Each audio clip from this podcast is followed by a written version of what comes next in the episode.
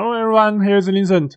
Today we are talking about one news one discussing about uh, when father beat his uh, 14 years old girl Fragile uh, because she slept with her boyfriend and uh, get pregnant.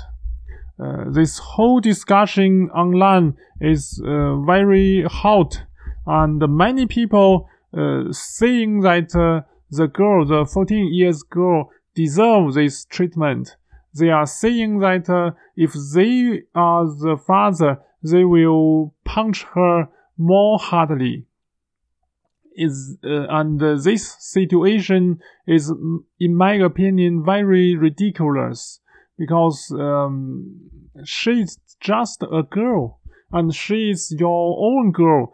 Why would you hate her so hardly? Is uh, it's very hard to understand uh, till fragile because um, it's it's it's just the relationship um, is not good because uh, she not only uh, slept with the boyfriend but also get pregnant. But still it's not a really big deal. You can handle it with a gentle way now instead of uh, beating her too fragile.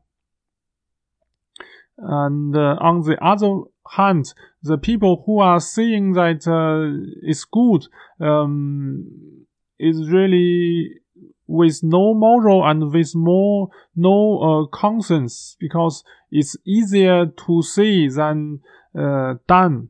This is what what my uh, opinion um, people in China, uh, they they they read the news, they read the the things, and they just uh, are happy to make the situation worse. This is uh, many people's uh, deeply inside.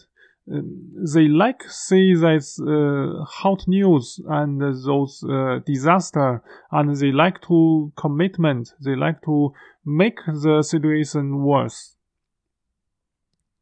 Um, on on the other hand, I have also uh, read one news last year. For example, in Indian, one father killed her, his uh, his daughter because she had a relationship with some boy else.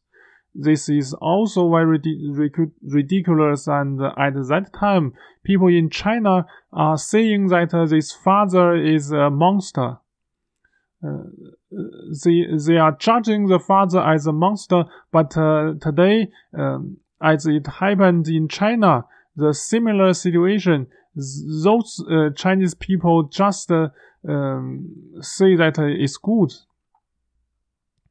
Um, actually, I'm against the punishment, against the physical punishment, but still, this is sometimes necessary. I have to admit this. Um, especially in China, because I know in American and in Europe, European um, people just uh, uh, attend to to talk with their children to try to converse them from the bad things, bad behavior. But in China, sometimes or in the whole world, the physical punishment is necessary. For example, we let the children uh, stand there for 30 minutes or we have one special uh, audience uh, that uh, if if the child, for example, steal something, if the child uh, does not do what uh, right is, uh, you could hit him um, on the on the hand, for example. You you could um, or um, make the child uh, some kind of physical suffer, but uh, this uh, punishment should not uh, affect the the the long healthy com- commitment. Um, some kind of this this is okay in my opinion, but hit the girl too factual. This is way too far. And also in China, we see that uh, the child, uh, if the child has uh, bad behavior, is mostly the because of father, because father uh, does not teach it good. Uh, in this situation, I think it's um, it's the same because if the 14 years girl has already pregnant, the parents should have uh, know this before. Uh, they should start to stop this behavior before their doctor um, sleep with somebody else. This is the first way. But no, I don't know what happened to this uh, family, but uh, I know that the parents uh, did not uh, stop her or even did not uh, try to um, make the doctor on the right way. This is the most uh, wrong thing, I, in my opinion. Um, on the other hand, how to avoid this um, is firstly about the uh, the education, the relationship education, and the um, the friends education. For example, the sex education, because in China it's uh, it's even not so allowed or not so uh, good to talk about sex, but uh, uh this this is necessary. For example, it is necessary to tell your children uh, how to do the right um, thing with the uh, girlfriend or boyfriend, how to protect them, and how to protect yourself. Use some special things to avoid the pregnant, for example, because this is um, this would be very bad. But no, in China, they just uh, the parents just uh, avoid this kind of education. They I don't know. They they maybe think um, the children would know uh, this kind of thing by natural. It's very funny. The, the people will not know any um, anything without uh, by teaching or something like this. But um, in China, this is a big fail. Um, and especially for this case, I think the parents of this 14 years girl should, uh, um, on the on the first hand, should already um, talk with the the boys' uh, parents to discuss about how to uh, deal with this thing. But no, they just uh, let it go, and uh, after all, punch their doctor. And this is the most wrong thing.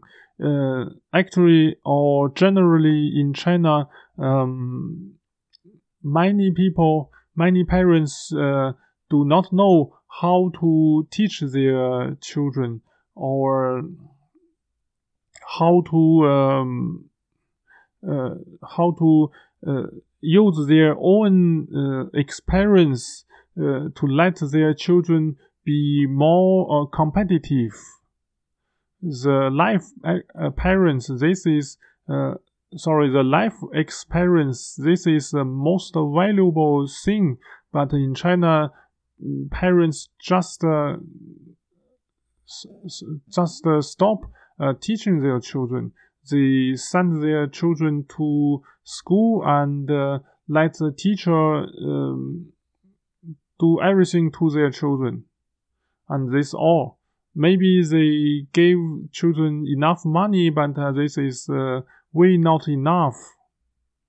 You could earn money easily, but you could not make your own uh, opinion, make your own uh, brain uh, strong and uh, clever. This is also the reason that uh, uh, in the before in England or in America, in Europe, um, many uh, noble family just uh, search the other noble family with the relationship. uh, instead of um, send their daughter or make their son marry another uh, family who just have enough money because um, it is really the number one thing to to have the right education instead of the economic uh, background. And this is what China still uh, fail. I hope in future um, the Chinese people could uh, get to know the education better and uh, let their children have more uh, idea about uh, self self protection, more idea about uh, uh, how to judge, how to think, instead of just let it happen, just let their own um, behavior damage themselves. Thanks, that's all. Let's uh, meet next time.